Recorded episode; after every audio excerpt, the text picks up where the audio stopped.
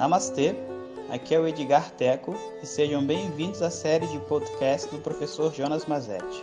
O nosso tema atual é Uma Introdução ao Estudo Tradicional de Vedanta.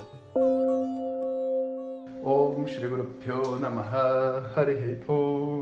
Vamos lá. Então essa é uma história que só tem como objetivo abrir a nossa mente para entender que somos todos pessoas normais. Ela ocorreu mais ou menos na segunda parte do curso, no segundo ano, né? E alguns alunos de fora tinham migrado para o nosso curso, eles estavam em outro curso, mas eles queriam, não, não queriam estar naquele curso, queriam estar com o Swami Dayananda e, e pediram autorização e conseguiram ir. E uma dessas pessoas ficou sendo minha vizinha.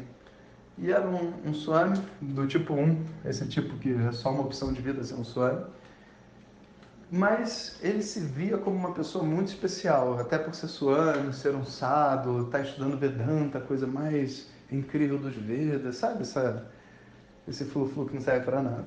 Essa era a situação dele. E ele, é, um dia, né, eu estava com os meus amigos do Brasil conversando do lado de fora, enquanto a gente lavava roupa, tal, às vezes a gente ficava batendo papo ali. E ele vem assim e fala assim: Olha que coisa linda em cima da porta dele tinha tipo um buraco e no buraco tinham, os passarinhos tinham criado um ninho. Olha que coisa linda. Os passarinhos criaram um ninho bem em cima da porta de que quarto? Do meu. Por quê? Porque eu sou um sábio, eu sou um, um, um, monge, eu sou uma pessoa de mente limpa. A gente ficou olhando um pro outro, cara, não é possível o cara tá falando uma asneira dessa, né, cara? Passarinho fez ali porque fez ali. Podia ter feito em outro lugar, né, cara? Pelo amor de Deus. Mas o cara tava se achando o máximo, né? E saiu. E a gente ficou ali. E a gente tinha tido né, uma, uma péssima experiência com esse passarinho. Que foi basicamente o seguinte. Depois de alguns dias, né, o, o passarinho que estava lá, que tinha uns filhotes, ele, ele um deles pulou para fora da, da porta, né? E estava ali embaixo, sentado, é, piando, né? Pedindo pela mãe. E a mãe não estava ali, só estava a gente. A gente tentou cuidar do passarinho, né? E eu olhei o passarinho, o passarinho estava com como se fosse umas uh, um, sei lá, um tamanho da cabecinha de alfinete, umas formiguinhas andando nele, assim, sabe? Aí eu fiquei com dó, fui lá, fiz um carinho no passarinho. E nisso, uma dessas formiguinhas, na verdade, eram piolhos. Subiram em mim. Olha, eu vou te contar uma coisa. Os passarinhos subiram em mim, os piolinhos subiram em mim, e eu fui convivendo com meus outros amigos brasileiros e passaram, subiram neles também eu não tenho muito pelo. Então, assim, eu sentia umas coisas andando no meu corpo, eu, mas assim, como se fosse um cabelinho, assim, passando no corpo, sabe?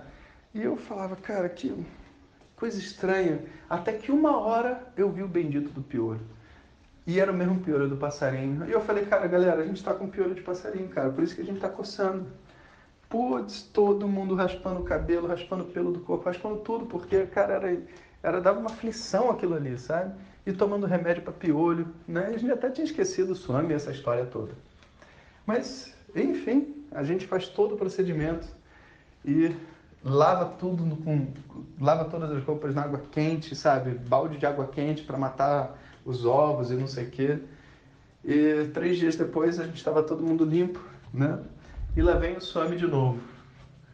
Ah, que lindo passarinho, porque aquele que estava no chão morreu, mas os outros ainda estavam lá em cima. Que lindo passarinho. Né? Não é incrível isso, que eles estejam, estejam no meu quarto o tempo inteiro? Aí eu, eu um olhando para o outro, assim, depois daquele três, três dias de piolho, a gente falou assim, Suami, vou falar uma coisa para você. Vou fazer uma pergunta. Você, por acaso, sente no seu, no seu corpo como se fosse um cabelinho, assim, passando, uma coisa assim muito leve, como se tivesse algo andando no seu corpo? Aí ele, eu tenho sentido isso. Aí eu falei, então, sabia que é desse passarinho, ele caiu aqui no chão, a gente botou a mão e subiu na gente o piolho. E é, é desse passarinho que tá dando isso daí. É meio que para quebrar a fantasia dele de que o passarinho era uma coisa incrível, né? Tipo assim, passarinho também tem um lado ruim, tá vendo? E, e tal. Cara, vocês não vão acreditar. Quando a gente saiu, isso foi de manhã, a gente saiu para aula. Quando a gente voltou de tarde, você acredita que ele destruiu o ninho do passarinho? Destruiu o ninho do passarinho, passarinho, tudo passarola, pássaro filho, pássaro filho, pássaro mãe, não tinha mais nada lá. Zerou tudo, né? E vê só, limpar o quarto dele e viver num lugar limpo tá certo, mas poxa, ele destruiu. Ele podia ter pego o ninho do passarinho e ter colocado, né, numa árvore, em algum outro lugar, dado uma oportunidade, né? Mas não, jogou tudo ali na frente do, quarto dele, no lixo mesmo, tava tudo ali enfanturrado. Eu fiquei assim de cara. E você pensa assim, cara, o que, que é né, ser realmente um sado, sabe? O que, que é você ter uma, uma, uma mente né, voltada para a espiritualidade, para a não violência, sabe, por equilíbrio? Isso não é um, uma questão, sabe, de, de você vestir uma roupa, é uma questão de uma maturidade de vida, sabe? E de você entender realmente os seus limites, o seu ego e tudo mais. Né? Então, a roupa não faz um sado, sabe? O hábito não faz o monge, não faz, sabe? E para nós, né, que muitas vezes chegamos assim ingênuos no, na Índia, né, quantas histórias a gente não tem de pessoas que viveram experiências absurdas porque acreditavam que se uma pessoa estivesse de laranja ela não só era uma boa pessoa, mas tinha muito conhecimento. Né? Mas deixa eu contar para vocês, a malandragem foi inventada na Índia, é a malandragem milenar, depois ela chegou no Brasil. A grande chance que nós ocidentais temos ao ir para a Índia é sempre ser enganado. Em todos esses cursos que são feitos lá e todas essas coisas, é tudo feito para o ocidental. O modelo indiano de estudo não é, não, não é essa, esse formato que a gente conhece, sabe? Tudo isso são métodos criados para tentar passar para nós um pouco de conhecimento, mas é sempre muito aquém do que, é, do que se tem realmente, sabe? E agora que a Índia é um símbolo da espiritualidade, a maior chance que você tem de ir para a Índia estudar espiritualidade é ser enganado. A menos que você tenha muito boas referências, você cai em Rishikesh mesmo, que tem tantos lugares para você estudar. A maioria dos lugares, na minha opinião, não presta, sabe? Então, assim, a gente tem que realmente romper, sabe, com essa, com essa fantasia, esse idealismo da tradição e ser objetivo. A gente vive numa época onde o oceano do yoga tem mais plástico do que peixe. E tem tanto plástico que tem gente que acha que plástico é peixe já, sabe? E nem acredita que existe um peixe de verdade. Fala que essas coisas todas são impossíveis, são só nos livros. Meditar não é possível, sabe? Relaxar não é possível, mantras não é possível. Mantra, mantra, não, mantra não é possível. Ninguém canta mantra. Sânscritos é nem outra coisa impossível. Não é porque, porque ninguém realmente, ou melhor, porque o mundo né, não divulga e não tem acesso ao conhecimento de verdade. É tudo um, um sistema financeiro exploratório das pessoas em todo lugar do mundo, sabe? Então, manter a mente aberta e alerta, sabe? é uma responsabilidade de todo mundo no mundo espiritual. E quando a gente sabe alguma coisa que é boa de verdade, é nossa responsabilidade proteger essa coisa.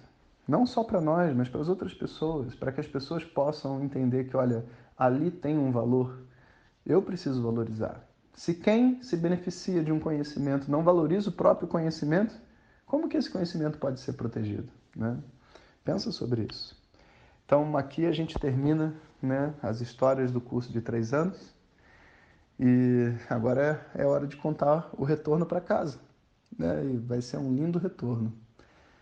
O curso ainda tinha mais dez dias para finalizar, ou uma semana, uma coisa assim. A gente já tinha terminado todos os textos e agora estava assim no, na extensão da extensão, fazendo um texto chamado Adwaita Makaranda, que é um texto muito simples né, e, muito poético de Vedanta, e só que o meu karma não era assistir esse texto até o final. Então, esse foi o momento que eu tive que sair do curso e eu conto para vocês amanhã. Om Shanti Shanti Shanti. Muito obrigado por ter escutado. Essas são apenas algumas gotas do infinito oceano de conhecimento da tradição védica. Para receber nossos áudios diretamente, clique no link que acompanha o título desse áudio ou baixe o nosso aplicativo Vedanta Zap. Om Tat Sat.